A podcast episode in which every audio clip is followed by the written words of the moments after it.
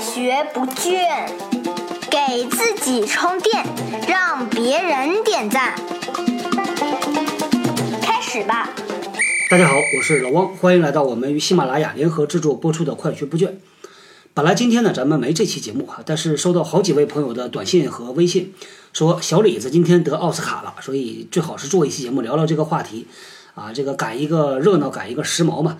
那确实呢，雷昂纳多也是我比较喜欢那个演员啊。这位老兄呢，比我大了两岁，也是过了不惑之年了。本来呢，就是属于可以明明靠脸的，但是还要偏靠才华。呃，原来他演过一个电影，很小的时候啊，是我特别特别喜欢的，叫做《成长的烦恼》。我估计很多八零后、九零后的朋友啊，可能都没听过这个。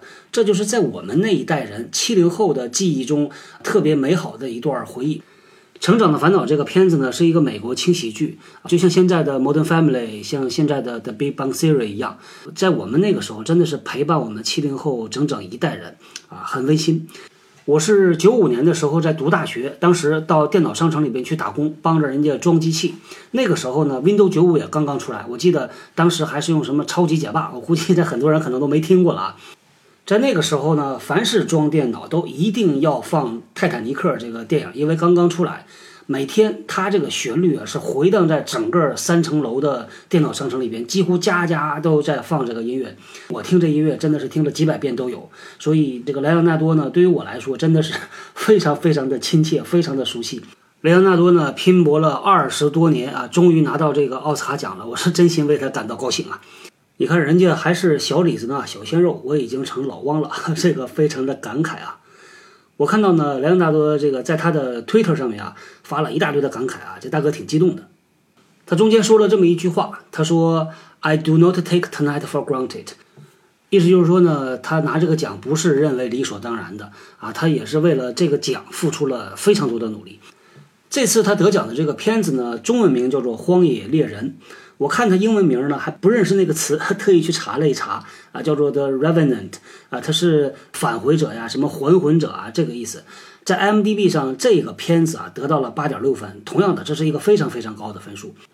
据说莱昂纳多在拍这片的时候吃的苦头啊不计其数，他自己说啊，濒临绝境的时候就有三十次、四十次之多。比如说，在这个片子里有一个情节啊，他呢是被熊给推倒了啊。这个从画面上来看呢，好像就被熊给强暴了。莱昂纳多呢，他在公共媒体还专门发文来解释，但是呢，越描越黑啊，很多人都相信那应该是真的，这是他付出的代价之一啊。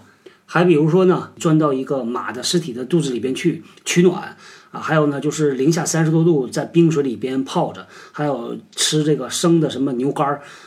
导演本来呢是给他用果冻做的假的牛肝，但是莱昂纳多他就坚持他要吃生的。据他自己说呢，这个吃生的牛肝啊，就好像在咬这个气球一样啊。正因为吃了这么多苦啊，所以才能够得奖，这叫明智实归嘛。在这儿呢，其实我想和大家来感慨一下的，就是你看人家啊，已经做到功成名就了，还那么的敬业，还那么的努力。呃，我记得原来高晓松呢，在很早一期节目里边，他曾经提到过，他说美国演员的敬业程度是非常非常高的。很多演员呢，为了演好一部电影，他整个的一年，他就会钻研这个片子要怎么演，他会沉浸到那个角色里边。我之前呢看到过一篇报道，据说有一个美国演员为了演好一个精神病患者，他就钻研了很多这方面的文章，自己去体验啊，演的是挺好，但是演完之后他自己的精神也失常了，之后呢就自杀了。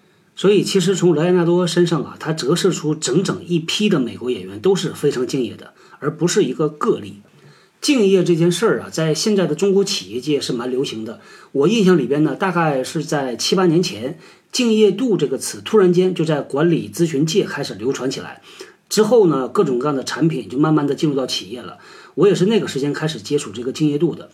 敬业度这个词啊，啊，在我们的现代汉语里边其实没有，它是硬生生造出来的。在国外呢，它被叫做员工敬业度，叫做 employee engagement，或者呢叫做 engagement survey，叫敬业度调查报告。那传到了中国之后呢，大家就想找一个特别合适的词来翻译它，但是没有找到。这个在早期企业呢，讲的是忠诚度，讲的是员工满意度啊，但这两个都有问题。咱们以前的节目也提到过啊，忠诚度其实就是一个伪命题，员工满意度呢就更糟糕了啊。员工什么情况下满意呢？对于很多人来说，可能就是睡觉睡到自然醒，对吧？数钱数到 手抽筋。那如果你让员工这么满意的话，你这公司就不要办下去了嘛。所以当后来这个员工敬业度啊这个概念突然间出来的时候呢，哎，这个很多的企业觉得，哎呦，我终于盼到救星了，所以就开始大量的去做这个敬业度。在现在的市场上呢，有好多家公司都在做这个员工敬业度的工作啊，比如说有几家做的比较好，像汉威特，他们呢有一个概念啊，他说什么叫敬业呢？有三种状态，叫做 say、stay 和 strive，也就意味着呢，一个敬业的员工他是会为这个企业讲好话的，这就是 say 啊，说好话。第二个呢叫做 stay，留下来。第三个叫做 strive，叫做全情的付出，为这个公司付出额外的努力。我其实比较欣赏的是另外一个公司，叫做盖勒普。我以前节目里也提到过，这个盖勒普这家公司呢，是美国做这个调查、做咨询的一家公司。历年的美国大选呢，都是他们做的民意调查。这个公司做了四十多年，非常非常有经验。他们因为做了大量的这种调查，所以他们根据他的数据总结出了十二个基本问题。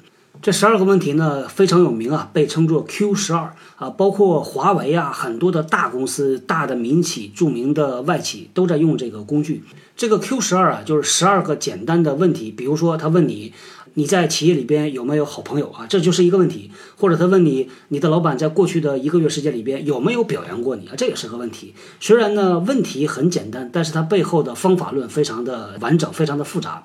我前两天呢，在一个非常不错的互联网初创公司里边，在录视频。当时呢，也采访了他们的一位员工啊，那位员工就跟我讲说，他在这个公司的工作体会啊，叫做痛并快乐着啊。说实话，这个痛并快乐着，往往呢就是敬业员工的表现。也就是说，敬业的员工啊，不见得在这个公司待着是特别的心情愉快的，特别的轻松，而是有压力。